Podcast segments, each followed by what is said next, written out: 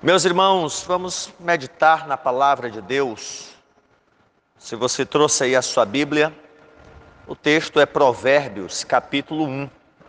Nós vamos fazer a leitura dos sete primeiros versículos e começar hoje a meditar nesta série de conselhos, instruções, alertas, feito por Salomão, filho de Davi.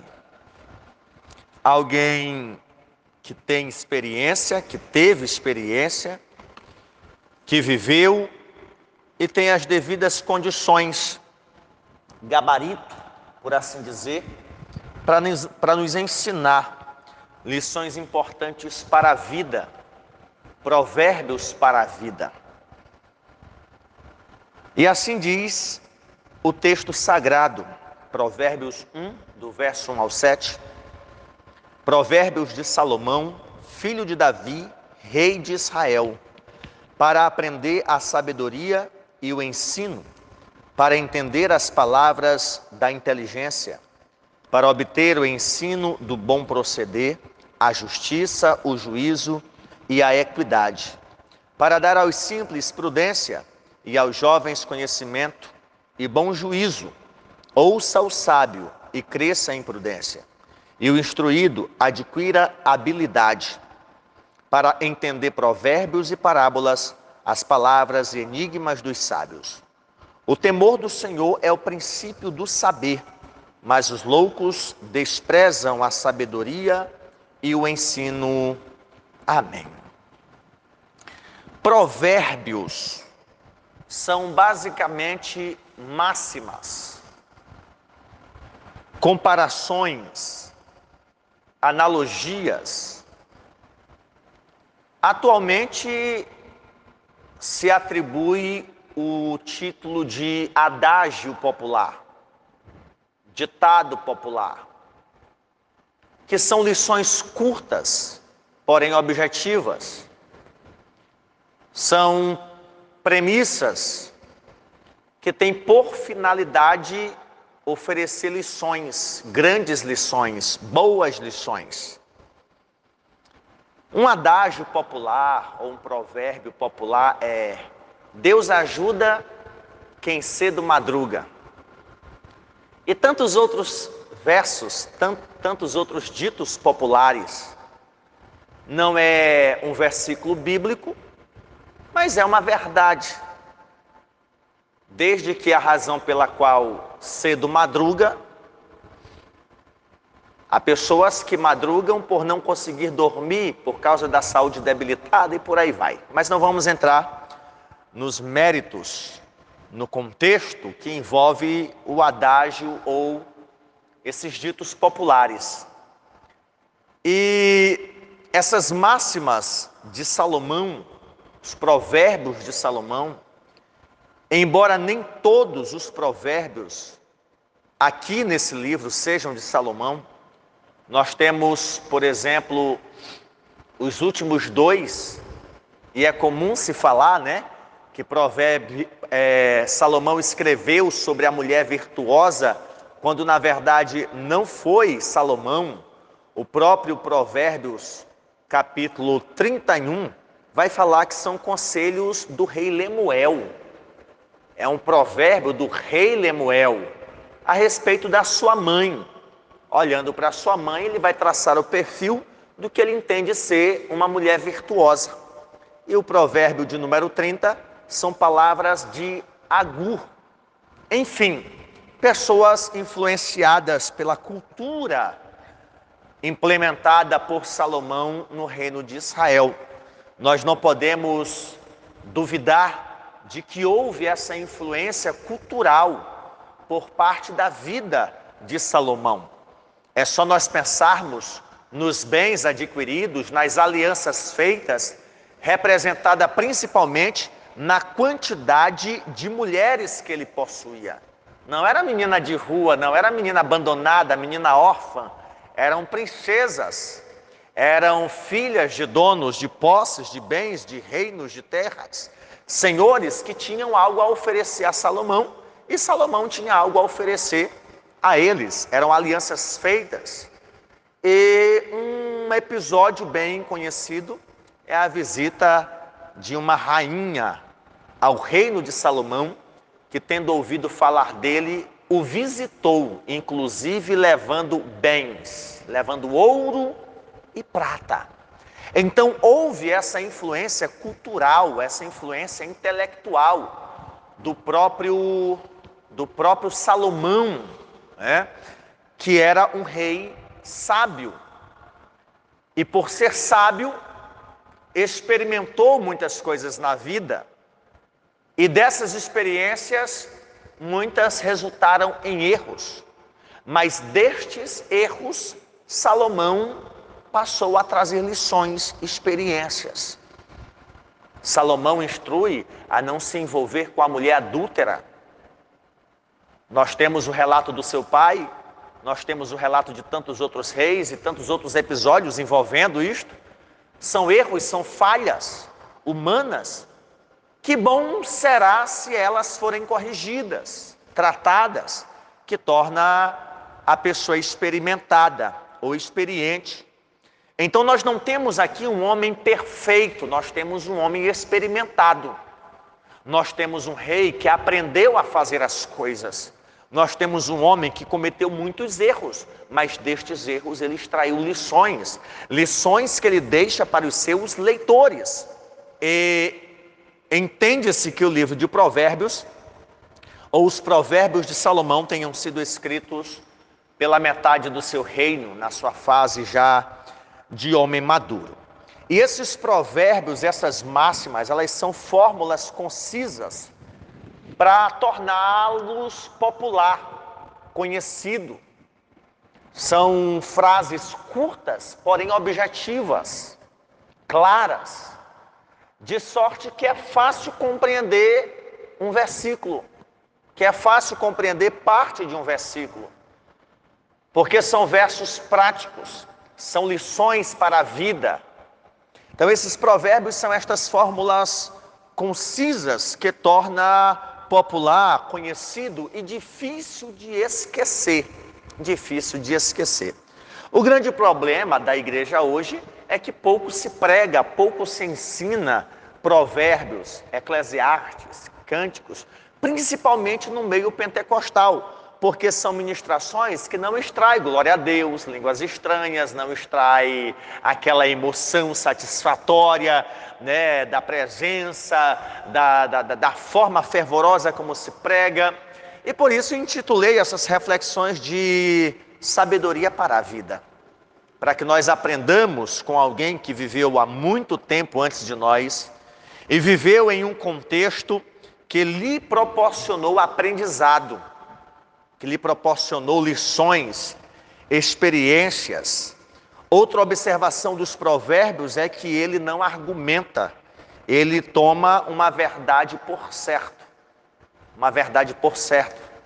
Ele não vai argumentar, ele não vai questionar. Ele, os provérbios têm essa característica de não argumentar, mas já de afirmar. São lições de alguém experiente faz isso que dá certo, o caminho é esse. Então nós não temos aqui um autor sagrado, no caso Salomão, que está lançando palavras ao vento, que está lançando conselhos, porque conselho é fácil dar, né? Ah, você não é casado, você não tem namorado, mas alguém chega desesperado para você porque foi traído ou porque está numa situação, me dá uma orientação. Então, teoricamente, um solteiro pode dar uma instrução, pode dar um conselho, e esse conselho pode ser bom, esse conselho pode ajudar, o que não torna a pessoa experiente, o que não torna a pessoa experimentada. Não é isso que nós temos aqui no livro de Provérbios, nós temos instruções de alguém experimentado. E quando nós chegarmos em Eclesiastes, depois de Provérbios, está lá Salomão se apresentando como alguém que buscou satisfação em tudo que a vida podia oferecer no amor das mulheres, no vinho. Ele chegou a construir jardins E quando ele viu os jardins, ele decidiu construir açudes para regar os jardins. Ele vai falar uma série de coisas, de atividades que ele se ocupou para promover satisfação para a sua alma, para no final ele dizer: olha, tudo isso é passageiro, é uma satisfação transitória, é uma satisfação momentânea. E por mais que traga prazer, se torna cansativo, se torna monótono. Tudo isso para ensinar que não há satisfação completa fora dos caminhos do Senhor fora da presença do Senhor. Então, quando nós lermos Provérbios, entendamos como conselhos de alguém que sabe o que está falando, conselhos de alguém que viveu, que experimentou e transmite a sua experiência por meio de palavras. E este alguém, segundo o primeiro versículo, é Salomão. Provérbios de Salomão, o próprio filho de Davi, o rei de Israel. Há quem questione que essa expressão, o rei de Israel, seja uma referência a Davi, filho de Davi, o rei de Israel. O que colocaria os provérbios antes do reinado de Salomão, o que se tornaria incoerente, porque Salomão não tinha nenhuma notoriedade ainda como sábio, como alguém experiente, como alguém experimentado. Salomão é, na verdade, um filho posterior e filho de Davi com Batseba. Quando nós lemos a história dos reis envolvendo a vida de Davi, nós temos lá o relato ah, de vários filhos de Davi, para depois nós encontrarmos o relato sobre a vida de Salomão. Então, quando Salomão diz o rei de Israel, é uma referência a ele. Provérbios de Salomão, este Salomão que é filho de Davi, este Salomão que é o rei de Israel. Por que, que entendemos que neste período ele já era o rei sobre Israel? Porque foi o período em que Deus deu a ele sabedoria, deu a ele instrução, deu a ele condições para reinar e reinar com justiça e reinar com equidade. Então, este Salomão é o sábio, não Salomão noviço, não Salomão inexperiente, mas o Salomão adulto. O Salomão que se apresenta como filho de Davi, não um filho dentre tantos, mas o filho de Davi. É como se Salomão estivesse dizendo o sucessor de Davi. O segundo depois de Davi, ou o primeiro depois de Davi, porque Davi foi o rei, Deus prometeu que a partir de Davi não faltaria descendente sobre o seu trono. Então ele poderia se intitular como o segundo depois de Davi, ou o primeiro, aliás, o segundo, a partir de Davi, né? Davi como o primeiro, ele como o segundo, ou se intitular como o primeiro, depois de Davi, ou como o primeiro sucessor. Então nós temos aqui essa orientação não de um rei tolo, não de um rei insensato. Nós temos estes conselhos de alguém que soube lidar com gente. Por que, que eu estou trazendo essa introdução para os meus irmãos? para que você entenda que não são conselhos de qualquer pessoa. Eu já li livros de pastores renomados, teólogos, pastores de igreja local, ah, como por exemplo Spurgeon, que todos os seus escritos são sermões, são ministrações, muitos deles para os seus alunos, para os seus obreiros, para a sua igreja. Mas também já li alguma coisa de pessoas dos meus dias que não são pastores, que não são obreiros, que são pregadores, que são professores da EBD, mas que não têm aquela experiência, mas que o que eles ensinam é verdade, mas que o que eles ensinam é verdadeiro, mas falta a experiência, falta a precisão, falta a comprovação, ou como diz Paulo a Timóteo sobre a orientação a respeito dos presbíteros e dos diáconos, que eles sejam homens experimentados, que eles tenham sido provados, não no que diz respeito a ser à base de um teste, mas tenham passado pela experiência. Falar não porque sabe por ter ouvido, mas falar porque sabe porque viveu, porque experimentou. Sabe, é como Paulo vai dizer: as minhas tribulações me trazem experiência, a minha experiência, a esperança. Então, estes provérbios que vamos tirar para a nossa vida são de uma pessoa experimentada, de uma pessoa que tem responsabilidade de uma pessoa que, que soube lidar com pessoas, de uma pessoa que soube administrar um reino. Nós estamos falando de um homem que governou 40 anos, em um período de 40 anos, sem ter inimigos ferrenhos, como foi o seu pai Davi. Nós estamos falando de um rei que assumiu o trono de um homem sanguíneo, como foi Davi, embora tendo sido um homem de Deus, mas um homem que construiu muitos inimigos, mas que Salomão trouxe paz para o reino. Salomão trouxe tranquilidade para o reino. Salomão não era um homem de guerra, não era um homem de batalhas. Salomão era um homem de articular, era um homem de fazer alianças. Certamente muitos mantinham oposição, como ainda hoje acontece, né? O atual presidente da República precisou ceder a uma política de oposição para poder ter seus projetos aprovados. Por mais que isso traga satisfação para nós, mas ele foi obrigado pela força do sistema para que por um tempo ele pudesse se aproveitar disso e poder administrar até certo ponto em paz. Então Salomão não foi um homem de guerra. Salomão não foi um homem de conflitos. Salomão foi um homem de sabedoria, prudência, de alianças, diálogo e trouxe muitos reis, muitos príncipes para fortalecer a sua aliança o seu reino. Então, nós vamos aprender com não com o filho mimado de um rei. Nós não vamos aprender com um homem que nasceu num berço de ouro e não soube experimentar as aflições da vida. Nós vamos aprender, irmãos, com Salomão, um homem que foi filho de um pai cujo relacionamento foi conturbado. Nós estamos aprendendo com Salomão, filho de Davi, com Batseba. Imagina os conflitos de Salomão, ser filho de Davi com Batseba, aquela que sempre foi acusada de ter deitado com o seu pai, de ter sido a causa de conflitos eternos na vida de Davi.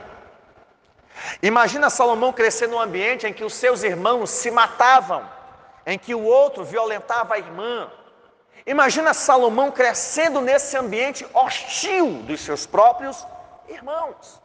Para que nós não entendamos, ah, Salomão nasceu no berço de ouro, Salomão não passou pelos problemas dos mortais. Eu garanto para vocês que a minha família e a tua família, por mais que não tenha sido endinheirada como a de Salomão, a nossa família ela é mais equilibrada do que foi a família de Salomão. Agora imagina ele crescendo como filho de Batseba e Mical, que era praticamente a esposa oficial de Davi. Então, nós vamos aprender com alguém que viveu entre conflitos, que viveu no meio de irmãos que se odiavam, de irmãos que tinham mau relacionamento. Nós vamos aprender com alguém que cresceu nesse ambiente, de um pai que foi usado por Deus, mas que sofreu afrontas de terríveis inimigos. Davi sofreu situações depressivas.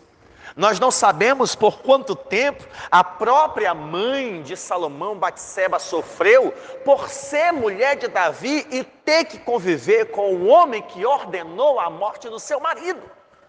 E que antes de nós acusarmos Batseba, devemos entender que melhor para ela seria casar com alguém do que ficar como viúva sol, é, é, viúva de um soldado que foi assassinado, de um soldado que foi morto, de um soldado que tombou na batalha. E o contexto antigo vai mostrar que a, a viúva e os órfãos sofriam e sofriam muito. Então, para ela, melhor seria casar não com o rei, mas casar com o homem que ordenou a morte do seu marido, do que ter que viver sofrendo severamente com o peso de consciência de ter cedido às paixões da carne. Então, é muito fácil nós apontarmos o dedo, mas vamos olhar para um Salomão que nasceu e cresceu nesse ambiente. Foi este homem a quem Deus separou e deu a ele sabedoria. Aliás, deu a ele a oportunidade de pedir o que bem entendesse. E Salomão disse: Eu quero sabedoria, para que por meio dessa sabedoria eu possa governar o teu povo. E Deus disse: Como tu não me pediste bens ou dinheiro, mas sabedoria, junto com a sabedoria eu vou te dar ainda aquilo que você não me pediu. Então, esse autor tem esse gabarito, tem esse respaldo para nos ensinar. Mesmo sendo filho de rei e um rei de Israel, ele era gente como a gente. Ele teve conflitos como você e eu. Ele teve problemas de relacionamento. Ele teve momentos de, de, de, de, de exclusão. Ele precisou se. Eu, eu, eu, queria. Às vezes eu me, me pego pensando na situação de Salomão, porque Salomão já é um dos filhos mais novos de Davi. Imagina esse Salomão crescendo, o filho da Batseba, no meio dos outros filhos de Davi. Mas ele sobreviveu e por ter sobrevivido, ele traz para nós essa série de conselhos e instruções para a vida. E então nós encontramos nos próximos versículos os propósitos, ou o propósito destes provérbios. O versículo de número 2 vai dizer: para aprender a sabedoria e o ensino, para entender as palavras de inteligência. Então, o primeiro propósito desses provérbios é da sabedoria. Irmãos, sabedoria é diferente de conhecimento. Deixa eu lhe definir sabedoria da seguinte maneira: sabedoria é o uso correto do conhecimento. Não é conhecimento. Tem muita gente que tem conhecimento, mas é tolo. Como diz um filósofo recém-falecido, é um idiota. Então não é só ter conhecimento, é ter sabedoria para administrar o conhecimento. E eu sempre faço menção, por exemplo, de Hitler, dos seus médicos, dos seus algozes, eram pessoas que tinham conhecimento, mas usaram seu conhecimento para prejudicar a humanidade. Faltou a eles o que? Sabedoria sabedoria. Então, sabedoria não é um mero conhecimento, mas o devido uso desse conhecimento. O que nos faz entender a sabedoria, até mesmo na vida daquele que não tem o conhecimento teórico, daquele que tem apenas o conhecimento popular. Aí é que os versículos posteriores vão falar de prudência, vai falar de discernimento, vai falar de equidade ou equilíbrio é a pessoa que, não tendo conhecimento, ele, por sabedoria, sabe até onde ele deve colocar o seu braço, até onde ele deve ir, ele sabe se colocar no seu devido lugar. O sábio é a pessoa que, caso tenha conhecimento, ele sabe fazer uso do seu conhecimento. E eu acho interessante, lendo sobre isso, eu me lembro do episódio em que Salomão foi confrontado por aquelas duas mulheres lá da troca dos filhos, né?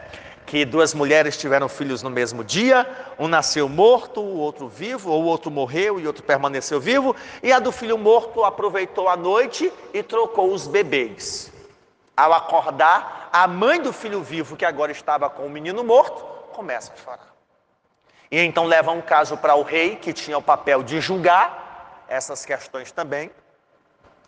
A mãe verdadeira chorando aos prantos, claro, e a outra, que estava com a criança, dizendo ser filho dela, chegou a dizer: Vou falar o seguinte: se é para ser, se mata.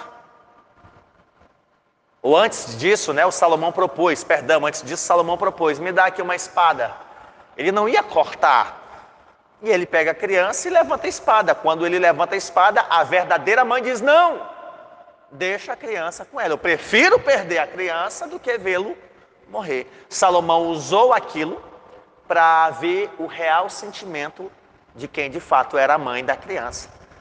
Sabedoria. Ele não ia matar aquela criança, mas uma coisa eu garanto para vocês: era impossível a verdadeira mãe não manifestar nenhum sentimento que pudesse comprovar que ela fosse de fato a mãe biológica daquela criança. Então, sabedoria é saber fazer uso do conhecimento que tem, sabedoria é mesmo você não tendo o conhecimento que deveria ter daquela situação, saber lidar. Aí vem a prudência, vem o discernimento. Então o versículo 2 vai dizer que o propósito desses provérbios, dessas instruções, é nos dar sabedoria para nós aplicarmos bem o conhecimento. O versículo 2 diz ainda para entender palavra de inteligência. O versículo 3 vai nos mostrar que o propósito desses provérbios é para nós aprendermos a boa conduta, um bom proceder, para obter o ensino do bom proceder, a justiça, o juízo, a equidade, equilíbrio, procedimento, prática da justiça, o senso de justiça, no caso o juízo, Então, o propósito desses provérbios não é apenas nos dar sabedoria e essa sabedoria ficar enjaulada, essa sabedoria ficar de forma egoísta, presa apenas a mim. Não, a sabedoria, ela é para a vida prática, razão pela qual eu denominei sabedoria para a vida. Nem todo mundo que tem conhecimento transmite esse conhecimento, ou porque não sabe, ou porque não quer. Tem dificuldade de ensinar o que aprendeu. Eu, particularmente, tenho dificuldade de ensinar aquilo que eu não fui ensinado, coisas que eu aprendi por mim mesmo. Por exemplo, na área de informática, eu faço algumas gambiarras do meu jeito, que para algumas pessoas é algo profissional. Mas não, eu aprendi, eu me virei. Eu tenho dificuldade de ensinar, eu não sei o caminho adequado de ensinar. Algum de pastor, como é que o senhor faz isso? Eu digo, não sei. Eu acessei, eu entrei, comecei a fazer e deu certo. Não me pergunte que eu não sei. Eu ensino pregar, eu ensino teologia, porque isso aí me ensinaram. Aí eu tenho uma metodologia, mas tem coisas que eu não sei fazer ou não sei ensinar. Então o versículo 3 vai dizer que o propósito desses provérbios é aprender a boa conduta, procedimento, por meio da prática da justiça, do juízo e da equidade. Um terceiro propósito dos provérbios está no versículo 4, que diz: Para dar aos simples prudência e aos jovens conhecimento e bom siso. Siso aqui não é uma referência aos dentes, né, do final da arcada dentária, mas tem a ver com juízo, com bom senso, compreensão devida do que é certo e do que é errado, juízo equilibrado. Então isso tem a ver com maturidade, com mente equilibrada.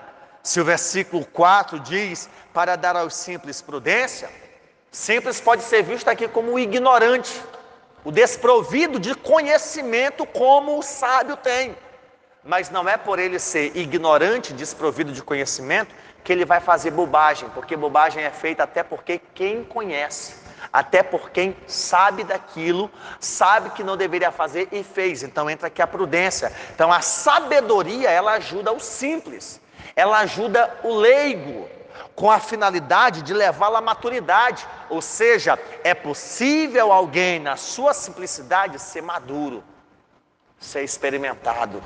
Da mesma forma, alguém que tem conhecimento. E por último, dá habilidade para ouvir. Não há sábio, não há aprendizado sem ouvir. O versículo 5 vai dizer: Ouça o sábio e cresça em prudência, e o instruído adquira habilidade. O que nós aprendemos aqui no versículo de número 5 é que nunca vai ser suficiente para nós dizermos: Pronto, já aprendi tudo. Sempre temos algo a aprender. E a vida, irmãos, ela nos ensina sempre.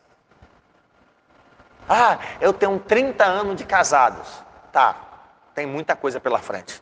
Ah, eu já tenho 40 anos. Ainda não aprendeu tudo. Por isso que o versículo 4 vai falar: ajuda o simples, mas o sábio também tem que continuar ouvindo para que ele cresça, que ele não pare, para que ele não fique estagnado. E nesse mundo, estacionar significa dar ré, que o mundo está indo, está indo na contramão do Evangelho. Então, o propósito desses provérbios é dar habilidade para ouvir. Esses provérbios são para hoje, foram escritos há milênios, mas as suas verdades são para hoje.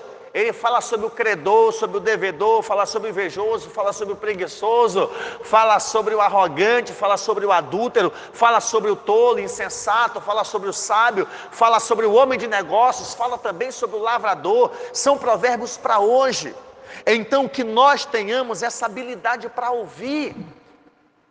É comum nós vermos as pessoas que não dão atenção a conselhos, e a pessoa dizer: Fulano de Tal não ouve, tem cabeça dura tem dificuldade de ouvir. Quem tem dificuldade de ouvir, irmãos, tem dificuldade de aprender. E esses provérbios são também para os sábios. Então, nós temos aqui todos esses propósitos da sabedoria, que é aplicar o conhecimento que temos recebido, aprender a boa conduta, não é ter sabedoria alguém olhar lá, rapaz, mas é sábio, e as suas atitudes mostrar o quão ignorante ele é o quão tolo ele é, insolente, prepotente e tantos outros adjetivos pejorativos. O propósito dos provérbios é da maturidade, mente equilibrada e, por último, da habilidade para ouvir, ou seja, sempre devemos estar aprendendo.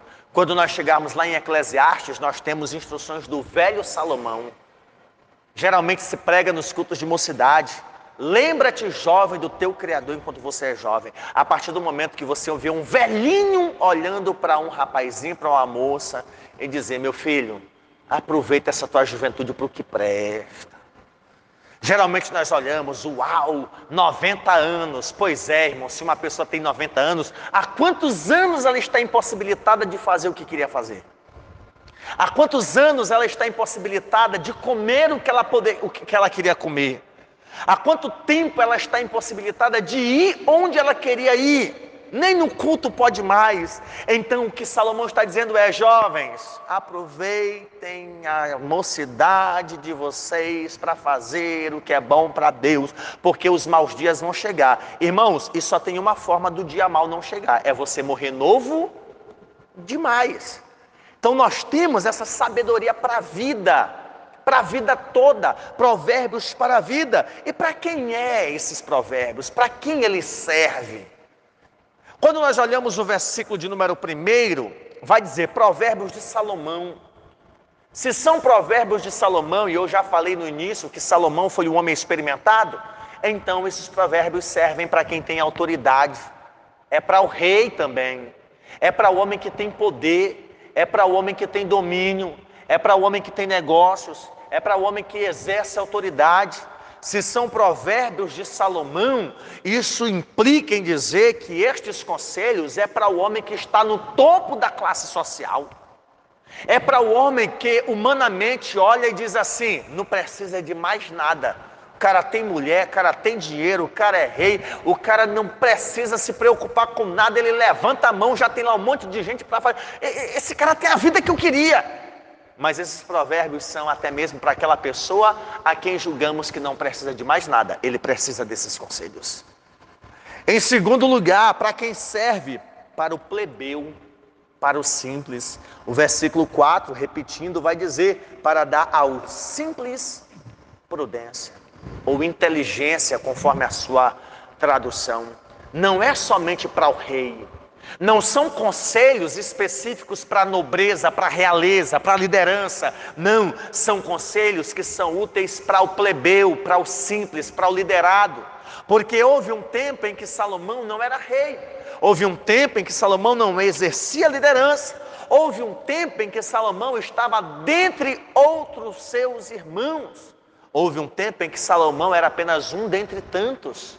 Mas esses provérbios é para os simples é para o que tem muito conhecimento e para o que não tem conhecimento. Esses provérbios é para quem é veterano e é também para quem é novo convertido. Esse, esses provérbios é para o pastor, mas é também para a ovelha, é para o empresário, mas é também para o funcionário, para o anônimo, para o autônomo. Esses, esses provérbios é para as pessoas que vivem nessa terra e por viverem nessa terra precisam dia após dia aprender. É para o rei, é para o nobre, para o nobre, mas é também para o plebeu, é também para o simples. Em terceiro lugar, é para os jovens, ou nessa fase intermediária, né? De aprendizado, de força, robustez. Aquela fase que o jovem diz: rapaz, eu quero é curtir, então, esses conselhos é para que esses jovens não curtam a vida sem sabedoria, não curtam a vida sem prudência, não curtam a vida sem discernimento, mas que façam isso, como diz o versículo 7, o temor do Senhor é o princípio da sabedoria. Não adianta, irmãos, viver e não temer a Deus, não adianta curtir a vida sem temor ao Senhor, é possível curtir a vida temendo a Deus, é possível aproveitar a vida que Deus nos deu temendo a Ele. Então, esses provérbios são para os jovens. O versículo de número 4 vai dizer: E aos jovens dá conhecimento e bom juízo. Ou seja, para que o jovem viva a sua vida com bom juízo, com bom senso, com juízo, com equilíbrio, com a mente equilibrada. Irmãos, e quando se olha para os jovens, isso é comum em todas as áreas da sociedade, se vê como pessoas inexperientes, né? Então, o que o provérbio está dizendo aqui é que isso aqui serve para o inexperiente. É para o inexperiente. Mas para quem serve também? Para o que é experimentado, para o que é experiente. O versículo de número 5 vai dizer: Ouça o sábio. Se o jovem não tem experiência alguma, o sábio tem muita experiência. Então, esses provérbios é para quem não tem experiência de vida e também para quem tem muita experiência. Ouça o sábio, o velho, o ancião, o homem ou a mulher madura. Ouça o sábio e cresça em inteligência, em prudência. E o instruído adquira habilidade adquira a forma adequada para viver essa sabedoria, esse conhecimento. Portanto, meus amados, é lamentável muitos dos nossos irmãos não estarem aqui, não sentirem em si a necessidade de aprender a palavra de Deus. Geralmente se busca suprir uma necessidade de aprendizado quando se vive em aperto, quando se vive em dificuldade. Esses provérbios, eles são instruções para nos impedir de sofrer, como muitas das vezes nós sofremos por falta de conhecimento. Geralmente se procura o médico quando se está doente ou quando se tem sintoma de uma doença, mas a verdade é que o médico não tem somente essa finalidade, o médico também tem a finalidade de prevenir. E quem é, irmãos, que vai procurar um médico? Não, eu vou fazer um check-up. Vez ou outra a gente encontra alguém. Por que não? Só exame de rotina. Nós nos surpreendemos quando alguém novo diz: Ó, oh, Fulano foi diabetes, meu Deus, que coisa! Ah, colesterol, sério! Tem até aqueles que abrem mão de cuidar da sua saúde por temer que uma notícia má lhe acometa. Então, os provérbios têm essa finalidade nos prevenir de sofrer as consequências por erros cometidos, ou nos prevenir de cometer erros. Sabedoria para a vida, nos ensinar para não cometermos erros. E caso cometamos erros, nós sabemos por meio destes conselhos como lidar, como sair, como solucionar o problema. Então, que Deus tenha misericórdia de nós. Eu não sei se os meus irmãos se encaixam aí no perfil dos nobres dos reis, se os meus irmãos aí se encaixam no perfil dos plebeus, dos simples, do que está, assim como diz o cantor Raul Seixas, né? De boca aberta esperando a morte chegar.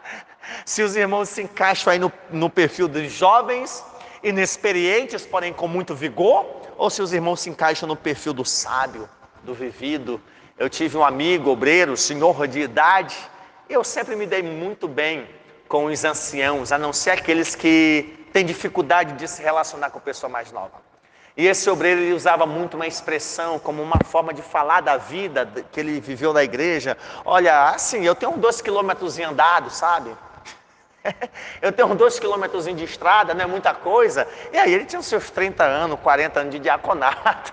Então era uma forma dele falar da experiência dele, é, até com uma certa modéstia. Eu tenho aí uns dois quilômetros andado. É um sábio, experimentado, que pode não ter o conhecimento que um jovem tem, mas tem experiência para ensinar. E aí eu concluo com uma frase que eu não lembro mesmo onde eu ouvi, ou uma citação, eu lembro que eu lembro dela porque eu escrevi na minha primeira Bíblia, que eu já não tenho mais, que diz assim: se os jovens fizessem o que podem e os velhos fizessem o que sabem, o mundo seria melhor.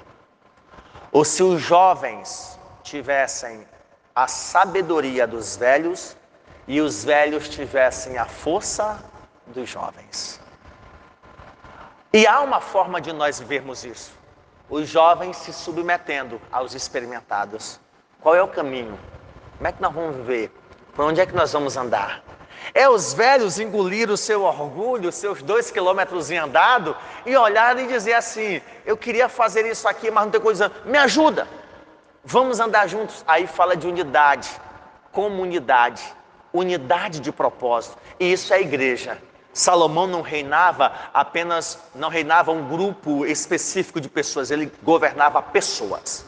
Ele governava um reino formado por milhares de pessoas das mais diversas classes sociais, raças e até mesmo outros povos que de alguma forma estiveram aliançados ao reino de Israel. Portanto, queridos, que Deus nos ajude a termos sabedoria para vivermos nesta vida, ensinando uns aos outros, conforme o versículo de número 7, no temor do Senhor, que é o princípio da sabedoria. Caso contrário, seremos como os loucos que desprezam a sabedoria e desprezam o ensino. Que Deus nos ajude e tenha misericórdia de nós.